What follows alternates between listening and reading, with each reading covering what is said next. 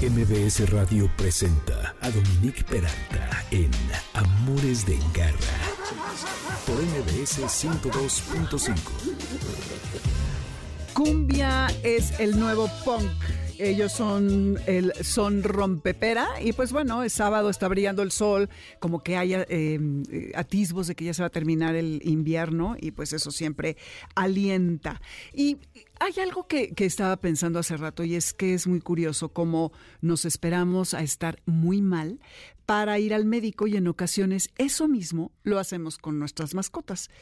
Y si en lugar de esperar a que llegue la enfermedad, optamos por la medicina preventiva y sabemos cuál es la mejor alimentación para nuestras mascotas, dependiendo de distintos criterios, y los mantenemos motivados y estimulados, la vida de nuestros mejores y más agradecidos compañeros, neta, son los más agradecidos de toda la familia, no es por nada, contradíganme si, si no, eh, y es decir, nuestros perros y nuestros gatitos van a tener una mejor vida y una vida más larga. Y es justamente la razón por, que, por la que regresan ahora.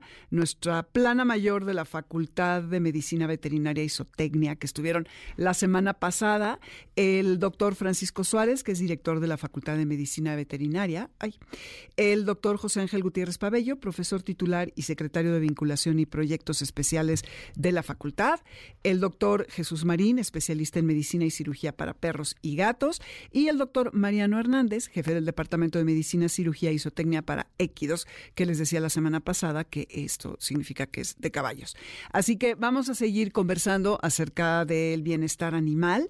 Así es como iniciamos hoy Amores de Garra. Yo soy Dominique Peralta y les damos la bienvenida aquí en el 102.5 FM. Y antes de comenzar, solo quiero decirles que tenemos unos regalos para que anoten ahora que se los diga el teléfono de la cabina, porque nuestro WhatsApp está inoperante en este momento. Tenemos dos pases dobles para Emanuel y Mijares presentando su gira Tour Amigos y esto es el 6 de en el Auditorio Nacional. Un pase doble para Lagunilla Mi Barrio para que vayan a ver a Albertano, a Maribel Guardia y los hermanos Freddy y Germán Ortega que van a mostrarles el caos, el folclore de nuestro país de una manera divertida el 2 de febrero a las 8 de la noche en el Centro Cultural Teatro 2 y dos pases dobles para la única internacional sonora de Arturo Ortiz.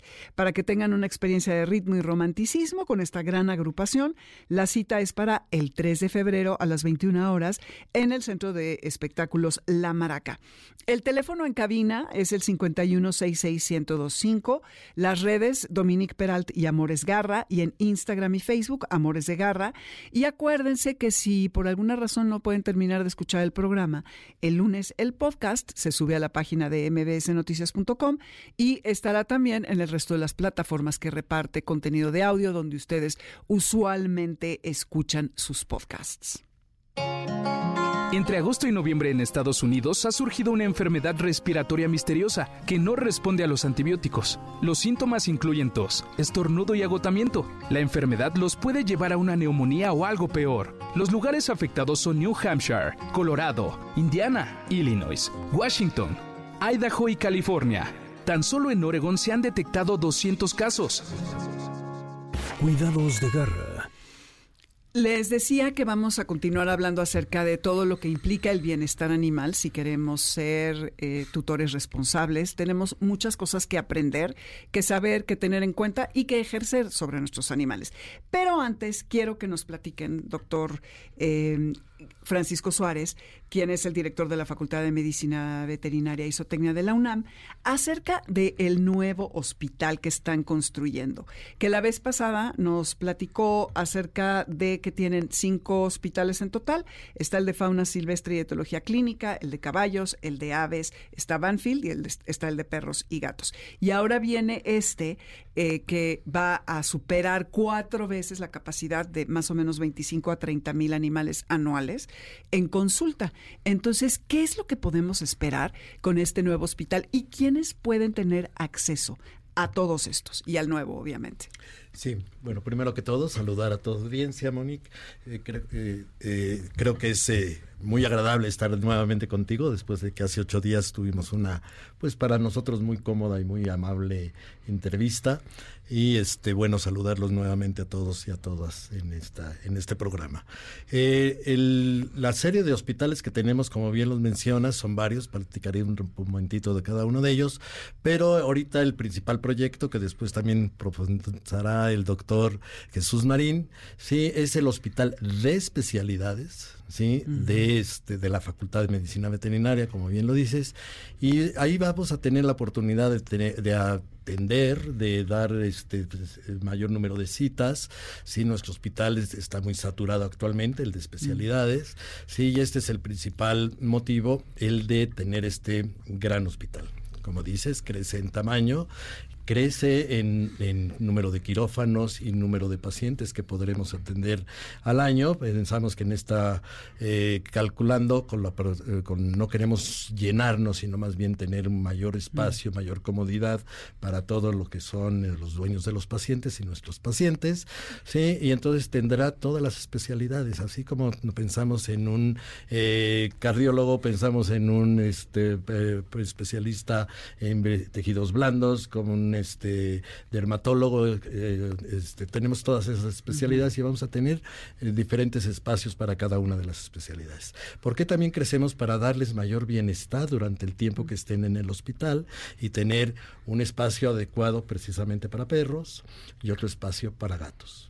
Con hospitalización diferente, con lugar de animales infecciosos que tienen que tener un tratamiento específico también diferente, sí, y este y esto yo creo que vamos a contribuir también al bienestar mental. ¿Quiénes pueden atender? todo el público que lo necesite. Es un hospital de enseñanza, eso hay que tenerlo muy bien eh, presente, sí, que es un hospital de enseñanza en el cual si están todos nuestros alumnos supervisados por médicos veterinarios o tecnistas y médicas veterinarias o tecnistas, sí, este, están los alumnos para este, aprender también en este, en ese momento. No son alumnos de primer ingreso, sino que ya son alumnos avanzados los que están rotando por esas instalaciones. Y este, ya después, como decía, va a profundizar más en cuáles son los planes de este hospital.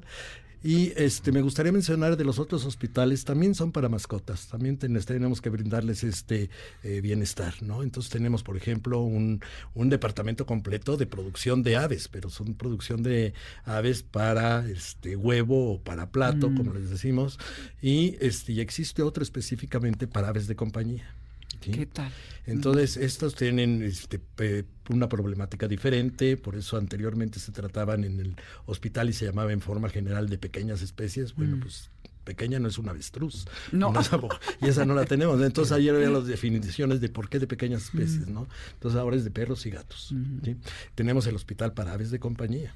Entonces, donde vienen diferentes tipos de aves que tenemos en jaula, algunos de ellos están en jaula, pero tienen sus propias este, necesidades. Tenemos también un hospital de equinos, que es muy importante, es uno de, sobre todo es un hospital de referencia.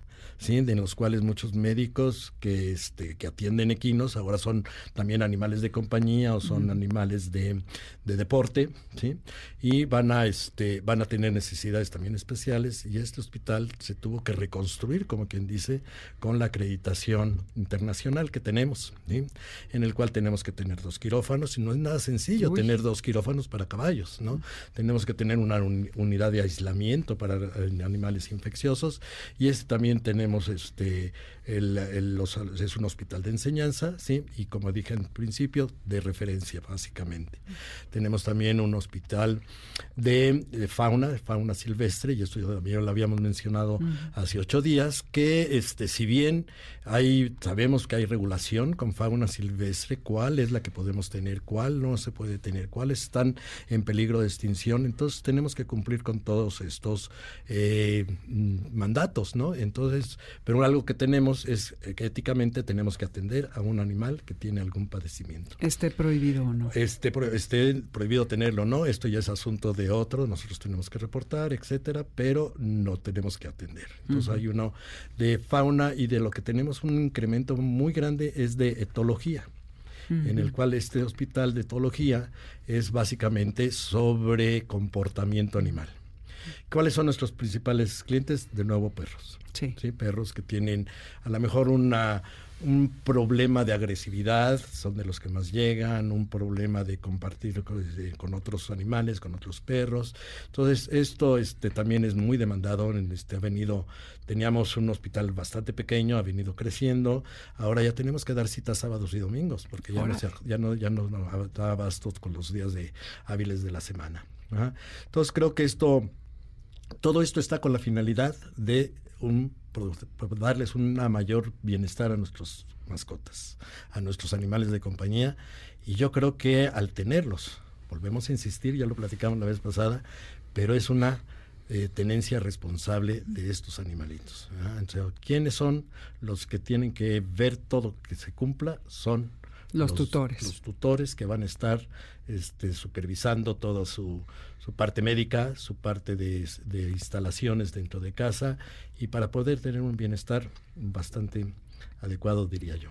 Exacto, sí. Y si así lo consideras, pues seguiríamos hablando del hospital con... Claro, con Jesús. Sí, nada más eh, comentarles, yo tengo una amiga, les, les comenté fuera del aire la vez pasada, que tiene un periquito que se llama Caronte, que estaban en un mercado haciendo sus compras y vieron que tenían a uno ahí desmayado, un pobre periquito, y entonces, bueno, se pelearon con el señor, ya sé qué, por qué, ¿eh? se llevaron a, a Caronte y pues ya se quedó con él. Bueno, le tiene calentador, pero ventilador, y es asiduo cliente de su hospital de aves, porque no se tiene problemas respiratorios. No sé qué tanto le pasa a Caronte, pero se la pasa. O una, una temporada se la pasaba en el hospital.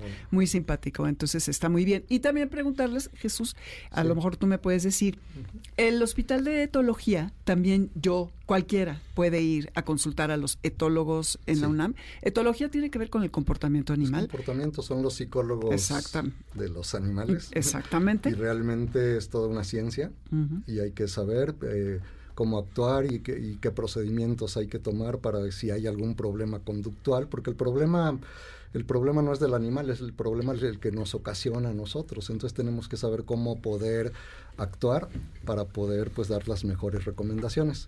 Y perdón, me adelanté con la respuesta, pero primero saludar, claro. Eh, muchas gracias otra vez, muy contento de estar aquí otra vez con ustedes. Al contrario, gracias, gracias por regresar. Ok, y en la parte de etología, entonces cualquiera puede ir a consultar. Y para, hablábamos la semana pasada de que las personas pueden hacer donativos para equipar al nuevo hospital de eh, perros y gatos, que eh, ya se va a terminar este año, en principio. ¿Cuándo se va a terminar? Eh, pues tenemos fecha tentativa de mediados de año, agosto probablemente mm. tendremos el hospital. está siendo terminado por etapas, pero si no, me lo permites, me gustaría platicar un poquito de lo, de lo grande que es este proyecto. Claro de lo importante que es este proyecto, porque como ya lo comentaba el doctor Suárez, estamos hablando de un hospital de 3.500, más de 3.500 metros cuadrados de construcción. Eh, nuestro hospital actual tiene alrededor de 900 metros cuadrados. Bueno. Entonces sí estamos creciendo tres veces y media, cuatro veces el, eh, la capacidad actual. Y eh, pues antes que nada sí quisiera comentar que este, el actual, ya es un hospital de referencia es un hospital de especialidades que lo hace grande su planta académica. Eh, gracias a los académicos eh, profesionales que son especialistas en diferentes áreas, pues nuestro hospital ha sido siempre, y los académicos son líderes de opinión en todo México y en, América Latina. Nos invitan mucho a dar conferencias, a dar pláticas. Entonces, gracias a, este, a esta planta académica y al recurso humano, que es muy importante, mm. tenemos médicos que están supervisando la labor de los estudiantes, porque como ya se comentó también, son hospitales de, enseñanza. Eh, pero siempre están a cargo de algún responsable que está supervisando todos los casos. Entonces tenemos especialidades vastas, o sea, un perro, un gato se puede enfermar de lo mismo que nosotros. Claro, hay sus particularidades que obviamente un médico, un cardiólogo no podría atender un perro de una enfermedad cardíaca porque son diferentes las enfermedades y los, eh, los diagnósticos y los métodos de tratamiento. Pero tenemos cardiólogos, tenemos dermatólogos, oftalmólogos, oncólogos, eh, gastroenterología, también se da el servicio en los en el hospital, en neurología, ortopedia, cirugía de tejidos blandos, imagenología. Entonces tenemos una gran cantidad de, especialidades, eh, pero lo que nos ha estado faltando un poquito es el equipamiento y el y el pues las instalaciones. Afortunadamente las autoridades de la UNAM han sido muy sensibles para para poder hacer crecer esta, esta parte de especialidad, porque nuestra responsabilidad es muy grande. Ya sabemos que necesitamos, que lo que nosotros hacemos va a repercutir en las mascotas, pero también en los, en los tutores de las mascotas, de los animales de compañía. Son parte de la familia, es parte muy importante de la sociedad.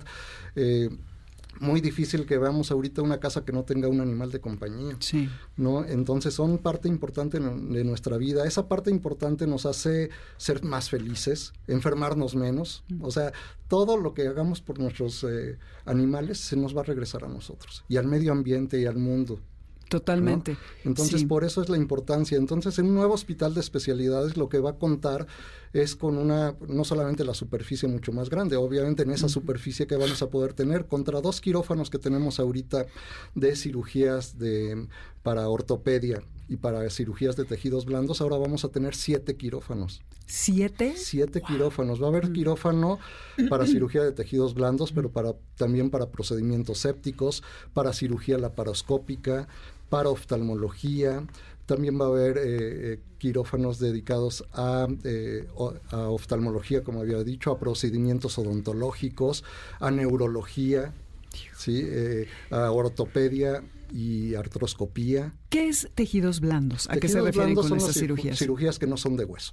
Ah, ok. O sea, una cirugía de, pues de, ovarios, una cirugía intestinal, una cirugía, eso es de piel, nodulitos, tumores, todo eso es que no implique huesos. Que no abarque huesos, es cirugía de tejidos blandos. Entonces, todo esto son nada más los quirófanos, pero obviamente para llegar al quirófano tuvo que haber sido atendido antes por, eh, en el área médica.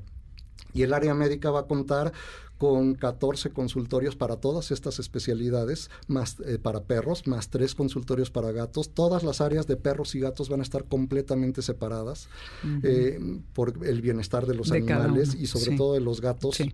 que es una especie muy estresable y que también por el estrés su sistema inmunológico se afecta y puede padecer otras enfermedades. Entonces están cuidando todos los detalles para que las áreas de gatos sean lo que le llamamos cat friendly o amigables con los gatos. Sí, hay ahora toda una tendencia, ¿no? De, hacer los consultorios así. Y eso le brinda mayor bienestar a los gatos, se enferman menos, viven más y son más felices y también más felices sus tutores. Entonces va a haber eh, áreas de espera también separadas de perros que de gatos, va a haber eh, áreas de aislamiento o enfermedades infecciosas donde que no deben tener contacto con ninguna otra área del hospital, pero también específicas para perros y para gatos área de medicina de hospitalización para perros, para gatos, área de terapia intensiva va a estar pues bastante bastante grande el área de urgencias que va a contar con terapia intensiva, con eh, eh, terapéutica obviamente, con el con los procedimientos, con consultorios propios este, para atender a cualquier paciente que llegue incluso sin cita, pero si es una emergencia se le tiene que atender. Mm. Entonces eso ya lo hacemos en el hospital actual, pero estamos muy encerrados. Muy reducidos. Y algo muy importante que quisiera enfatizar en este sentido es que todo el servicio, como es hospital de enseñanza, pues también estamos formando gran número de profesionistas. Eh, todos los académicos eh, del hospital, muy comprometidos siempre a formar a personal que después van a ser también líderes de opinión. Muchos de los que han egresado de la facultad y que han estado por los hospitales son líderes de opinión ahorita y dan conferencias y, tienen los mejores eh, clínicas y hospitales de ortopedia, eh, de, cardiología, de oncología. Entonces tenemos e, esa oportunidad de formar el material humano. Por nuestro hospital pasan en un solo momento, podemos tener 150 estudiantes en un solo momento. En un momento, en una consulta o en, una cirugía. No en, todo el hospital, ah. divididos en todo el hospital, pero en ese en un solo día en repartidos en el hospital puede haber 150 estudiantes de licenciatura, gran parte de licenciatura, pero también alrededor de 80 de estos estudiantes son estudiantes que ya terminaron la carrera, que son médicos veterinarios, pero se están especializando. Entonces tenemos eh, programas de estancias, tenemos programas de internado, de residencia, especialidad y todavía las maestrías profesionalizantes, que es donde ya el médico se va a especializar muy concretamente, ya sea en oncología, ya sea en oftalmología, en cirugía, o sea, en todo lo que hemos estado hablando.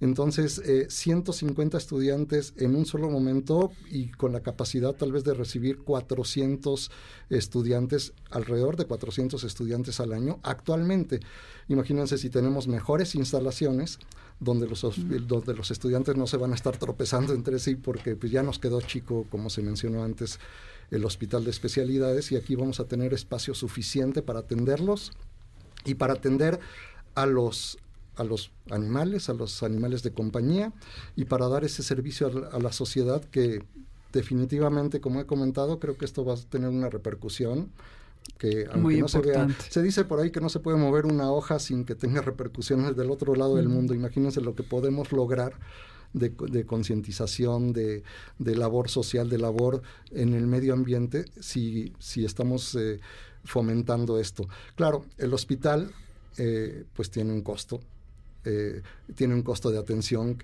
Eh, cuando nosotros eh, recibimos pacientes cobramos, hay veces que piensan que no se cobra, pero es todo es de recuperación para poder seguir atendiendo de la mejor forma. Y también el nuevo hospital de especialidades, pues afortunadamente tenemos el presupuesto, hemos tenido el presupuesto para poder construirlo, pero estamos dependiendo también de la generosidad de la industria y de la gente para poder seguir este, obteniendo recursos para poder equiparlo de la mejor forma. Ya el área de imagenología, déjame comentarle también que ya va a tener tomografía. Ah, Tenemos qué bien. el Instituto Nacional de Cardiología, nos donaron un tomógrafo de la mejor eh, calidad.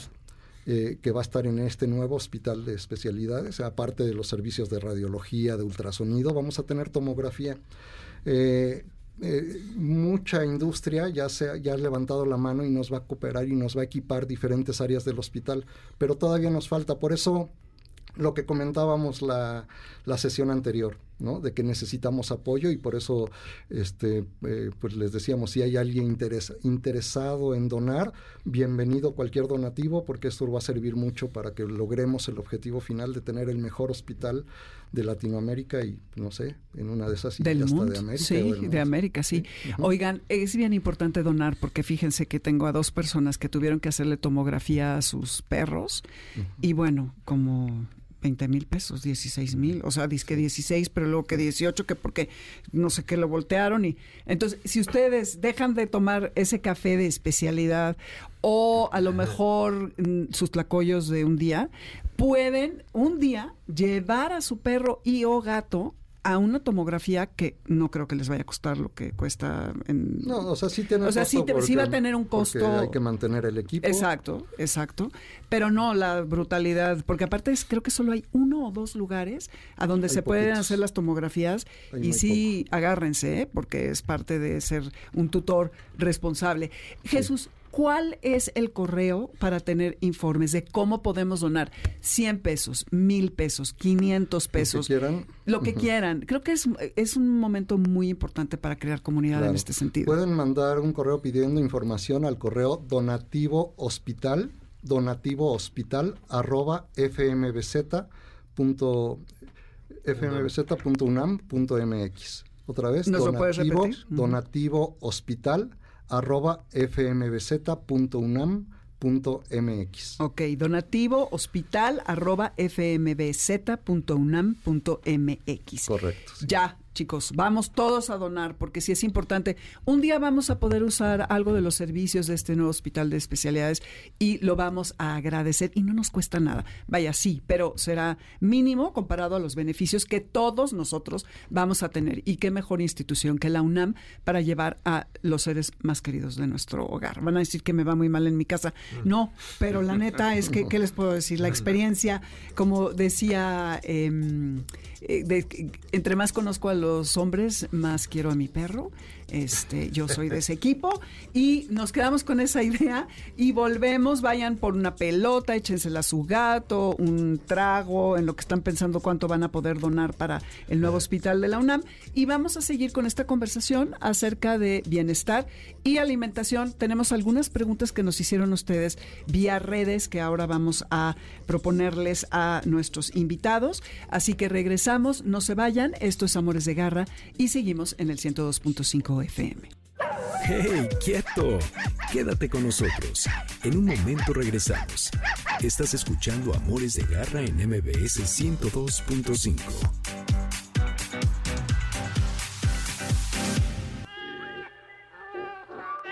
Continuamos en Amores de Garra con Dominique Peralta en MBS 102.5. ¿Sabes dónde está tu gato? Regresamos. MBS 102.5. Esta fue una de las canciones del año, porque fue de las que más longevidad tuvo en las listas. Y bueno, en las redes ni se diga. Es Mitzi. Y esto es Amores de Garra. Eh, estamos de vuelta para seguir platicando acerca de lo que es el bienestar de los animales. En específico, vamos a platicar eh, acerca de la alimentación y lo que es la medicina preventiva. Pero antes, les recuerdo el teléfono en cabina 5166125 para los boletos que al inicio les comentábamos. ¿Todavía tienes, Moy? Ya no. Ah, entonces, si quieren saludar a Moisés, adelante, pero ya no hablen.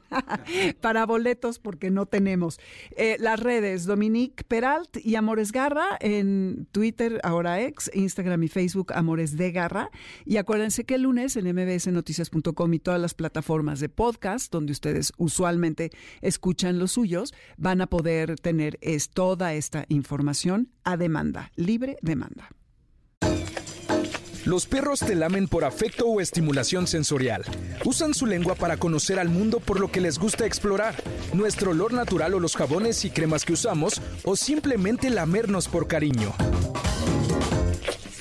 Garra Gourmet. Eh, Jesús, nos faltó nada más que nos dijeras, ahora que nos estabas platicando acerca del proyecto y la campaña para el nuevo Hospital de Especialidades Perros y Gatos de la UNAM, que los donativos son deducibles de impuestos. Sí, 100% deducibles de impuestos. Claro, este se les va a pedir eh, el uso del CFDI. este, si ponen donativo, esto lo pueden deducir porque para eso lo van a usar. Puede ser gastos general o puede ser eh, eh, como donativo, pero con toda la confianza de que es un donativo deducible de impuestos. Perfecto.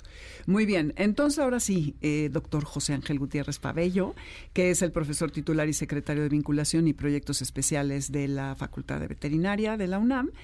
Eh, estábamos eh, platicando al inicio acerca de preguntas que nos hizo el público.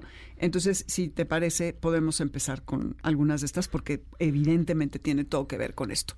Una es, que es la muy frecuente, está es correcto dormir con nuestro perro y o gato y sobre todo los gatos que mi mamá tenía un gato que se le dormía aquí en el cuello respirándole en, la fosa nasal directamente es correcto pues buenas tardes, eh, Garra Escuchas. Ya, ya, ya voy aprendiendo aquí el vocabulario del programa. Es un placer estar nuevamente con ustedes. Eh, pues es, es muy interesante la pregunta, porque no hay una receta. Aquí depende de la sensibilidad de cada persona. Los animales igual no responden de la misma manera. Hay gatitos que son más huraños, hay gatos que se nos enciman y no nos dejan de perseguir por toda la casa. Y lo mismo con los perros. Los perros es más frecuente que estén donde nosotros estamos. Ahora, ¿hasta dónde podemos tener el contacto con ellos? Pues la verdad es decisión de cada uno de los tutores, de, los niños, de, las personas que están en, en la misma casa conviviendo. ¿Cuáles pueden ser los problemas? En realidad, si nosotros somos cuidadosos, manejamos la medicina preventiva correctamente, siempre apoyados, por supuesto, del profesional de la medicina veterinaria y zootecnia, quien nos va a indicar cuándo desparasitar, mm. cuándo vacunar, cuáles vacunas, por qué esas vacunas. Recordemos que no es lo mismo, como lo comentábamos hace un rato, un gato o un perro que vive solo en un departamento con una familia, a un grupo de perros en un criadero o un grupo de perros en, una instalación de una protectora de animales. las cosas son diferentes. Entonces, para esto, para esto son las médicas y médicos veterinarios quienes deben analizar la situación y, decirle al tutor, a, la persona encargada de, de estos animales, qué es lo que debería de hacer en esas circunstancias. Pero mira, si lo observamos desde el punto de vista natural, si cualquiera de nosotros tomáramos un hisopo, lo metiéramos a nuestra boca y tomáramos una muestra de, de, nuestra lengua o nuestra mucosa ahí, la sembráramos en una caja de Petri y la incubáramos 24 horas, a la mañana siguiente nosotros veríamos miles, si no es que millones de bacterias en esa cajita. Y es normal.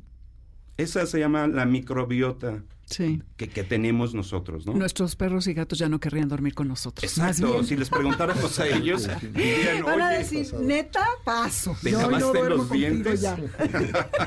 Exacto, ¿qué tal que no se cepillan los dientes? ¿Cómo te voy a besar si no te lavaste los dientes, verdad? Entonces yo digo, esta microbiota evidentemente está ahí para protegernos, nos ayuda, nos ayuda de muy diversas formas, ¿no? Y una de, de, las partes importantes es siempre está desafiando nuestro sistema inmune, porque recordemos que el sistema inmune lo que desea es identificar lo extraño para destruirlo. Eso es lo que quiere hacer el sistema inmune. Y una bacteria que está en la boca es un elemento extraño. El sistema inmune está controlando esa situación y no va a dejar que pase de la boca nunca va a ingresar hacia los tejidos, porque tan pronto como ingrese, si es que nos mordimos la lengua o el carrillo o lo que sea, o el perro, e ingresa la bacteria, el sistema inmune está listo para poder y detectar y eliminar. Entonces, ah, el programa pasado también dije y referí de un estudio en donde se comparaban familias que convivían con animales y familias que no tenían animales de compañía. Y la respuesta inmune sobre todo en las familias donde había esta convivencia, era mucho mejor, se enfermaban menos y tenían eh, una mejor convivencia en salud, tanto los animales como las personas que convivían con ellos. Entonces, ¿en qué se basa esto? Se basa en que nuestros animales de compañía también tienen microbiota en todas partes, en la piel, en el pelo, en la boca, por supuesto que en el ano, en los genitales, en todas, en todas partes. Y los perros se lamen por todas partes. Exacto. Evidentemente estas bacterias no son patógenas. Son bacterias que conviven con nosotros y no, bajo condiciones normales, no nos ocasionan enfermedad. Claro, si nuestra respuesta inmune por eh, infecciones por el virus del VIH y todo esto disminuye, pues es evidente que esta, esta microbiota nos va a ocasionar problemas, pero eso es en condiciones anormales totalmente. Entonces, si somos cuidadosos, mantenemos hábitos correctos, esta convivencia es sana, es deseable y cada uno de nosotros podrá decidir hasta dónde quiere llevarla. Si soy muy afectivo, pues yo puedo dormir con mi perro, con mi gato y sin mayor complicación. Eh, evidentemente tenemos que mantener nuestra eh, medicina preventiva al día conforme lo indiquen los profesionales de la veterinaria, pero no podemos descuidar también la posibilidad de que nosotros podamos eh, transmitir algo a nuestros animales, nuestros animales, sí, claro. y, entonces nosotros tenemos que acudir con el profesional de la medicina el médico cirujano para que también pues nos diga si es necesario desparasitarnos o qué vacunas tenemos que aplicarnos, porque es conveniente también. Entonces, si todos convivimos en ese ambiente de salud y prevención, pues yo creo que el límite es donde nosotros lo querramos establecer. Sí, salvo si estás inmunocomprometido, como decías, por alguna enfermedad. Eh, yo creo que la respuesta es la misma para dejar que nos lama la boca, porque hay gente que se da de besos con sus perros. Es correcto. Es lo mismo, ¿verdad? Es lo mismo, exactamente. Teníamos otra pregunta, que esto no sé si es un mito o es realidad. Si la leptospirosis eh, se puede encontrar en las latas y yo tomo, porque había ratas que estaban por ahí y orinaron y entonces dejaron la orina y la leptospira y si me puedo contagiar de leptospira. Bueno, pues como ya se mencionó en el programa pasado, las leptospiras son unas espiroquetas que viven en donde hay condiciones de humedad. Mm, mm. Evidentemente creo que estoy contestando la pregunta. Si en una lata orinó un roedor que en su orina tenía o estaba eliminando leptospiras. Mientras haya humedad en esa lata, si es que existe, pues se va a, se va a mantener viva la, bacteria.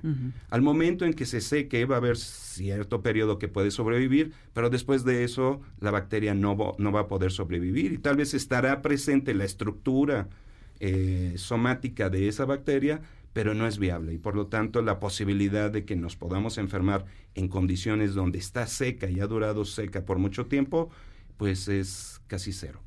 Evidentemente, yo he visto mucha gente que cuando le llevan al restaurante la lata o algo así, toma la precaución de limpiarla. No creo que es una mala idea, creo que es una buena idea limpiarla, pero no por la leptospirosis, porque a lo mejor tiene polvo, a lo mejor estuvo eh, cayó algo en el refrigerador, no sé. Es, una buena medida de precaución general, pero no por leptospirosis. Ok. Y la otra es si cuando desparasitamos a nuestros perros y o gatos o alguna otra mascota que tengamos, nos tenemos que desparasitar al mismo tiempo, nosotros los tutores. Así es. Eh, yo creo que los calendarios son distintos. Evidentemente puede coincidir, Alguien lo puede hacer como para acordarse de una sola fecha en, el año y decir todos nos desparasitamos en esta época, pero no obedece a una regla. Eh, por eso insistía yo en que hay que acudir. Acudimos al consultorio, a la clínica, al hospital, le tomarán una muestra tal vez al perro, al gato, y entonces determinarán si hay huevos en la muestra. Y fuera de, de eh, el aire, estábamos platicando que eh, yo siempre le recomiendo a mis estudiantes que se van a dedicar a pequeñas especies que compren un microscopio, que lo tengan ahí, que fácilmente puedan hacer una tinción de grama y ver bacterias y decirle al cliente, eh, vea usted, al tutor del animal, vea usted este tipo de bacterias. Pero también podemos tomar una pequeña muestra de heces cuando tomamos la temperatura o hay un aditamento especial para tomar una pequeña muestra de heces y entonces hacer una prueba rápida. Si vemos huevos ahí, pues quiere decir que ese animal está con, pues, una buena cantidad de parásitos. Si no vemos huevos ahí de estos parásitos, no quiere decir que no los tenga, pero tal vez los tiene en una concentración menor y recomendaríamos, si es que es negativo, a esa pequeña prueba filtro, recomendaríamos hacer un estudio más preciso.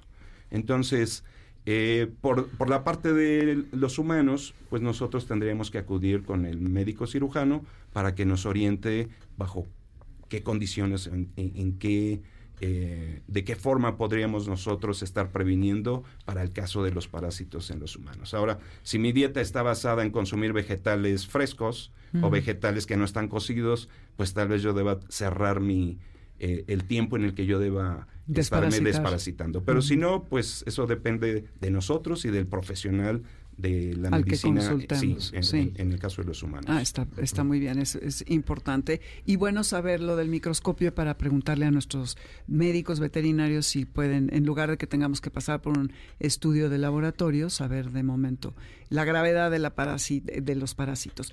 Y la otra pregunta, Mariano, es para ti, que es acerca de dieta barf o croquetas o comida cocinada.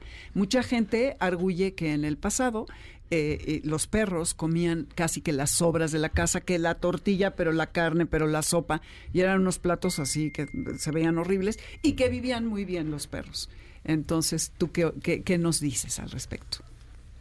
Bueno, primero, gracias Dominic nuevamente por invitarnos a tu programa y saludos a toda la audiencia. Al contrario. Eh, bueno, comenzaría la respuesta a la pregunta por en la actualidad tenemos una gran variedad de, razas de perros y de gatos y bueno, todas las razas son digamos producto de una selección, ¿no? Y, los animales y nosotros mismos somos producto de una evolución y primero evolucionamos para responder a los cambios en el ambiente y entonces nuestros genes evolucionaron para eso, tenemos una evolución que se puede entender así, ¿no? ¿Qué pasó con nuestros genes para responder a, ciertos factores ambientales y ahora es al revés, ahora nuestros genes responden a esas condiciones porque tendrían que pasar otros millones de años o miles de años para, para este, adaptarnos a las nuevas prácticas. Entonces, este, hay algo que se llama la epigenética, ¿no? Y que es cómo respondes a esos, cómo los genes responden a esos, a esos factores ambientales. Tú puedes controlar ciertas enfermedades y cuidas esos, esos aspectos. Entonces la alimentación así es, ¿no? Em, hay, digamos, yo crecí viendo perros mestizos o criollos, como les queramos decir, que más es más eh, eh, apropiado decir mestizos. que este que pues comían sobras no o sea en, el pueblo donde yo soy pues la gente acostumbraba las sobras para los perros que es comida cocida pero son perros que han tenido una adaptación mm. o sea el, ahí ha sido una adaptación entre una selección entre natural y dirigida, ¿no? Porque natural, ¿por qué? Pues porque si los perros no soportaban las condiciones de manejo que tenían, pues, pues esos perritos se morían, ¿no? Entonces el que sobrevivió fue el que sobrevivió a esas condiciones, su, su genética lo facilitó. Y entonces por eso en muchos lugares eh, aún todavía se ve darles, darles obras. Eh, el, el, tema de las dietas BARF, que es, quiere decir, para quien no lo sepa, es en español sería así como alimentación biológicamente, alimentación cruda o alimento crudo biológicamente apropiado, ¿sí? Entonces, por ahí, este, que, que por cierto, en, en, en, el inglés menos formal, barf es vomitar. Sí, exacto, el malo.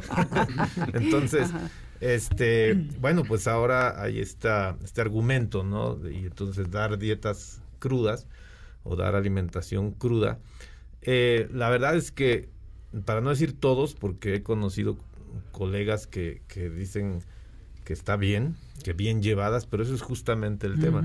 Pero sí, el noventa y tantos por ciento de los veterinarios y veterinarias no recomiendan las dietas BARF porque es muy fácil caer en errores, es como la automedicación, ¿no?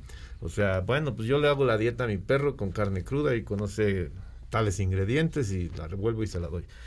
Y yo hablaba de genética porque, bueno, pues ahora cada, una cosa es hambre y otra cosa es apetito.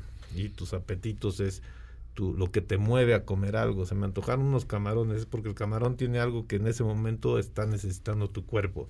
Y entonces las razas así en animales, en los animales mismos, pues también tienen apetitos y, y también digamos, vamos, que se entienda bien esta palabra, saben lo que necesitan o perciben que están mm. necesitando y entonces tú puedes decir, no, pues es que yo compro carne cruda.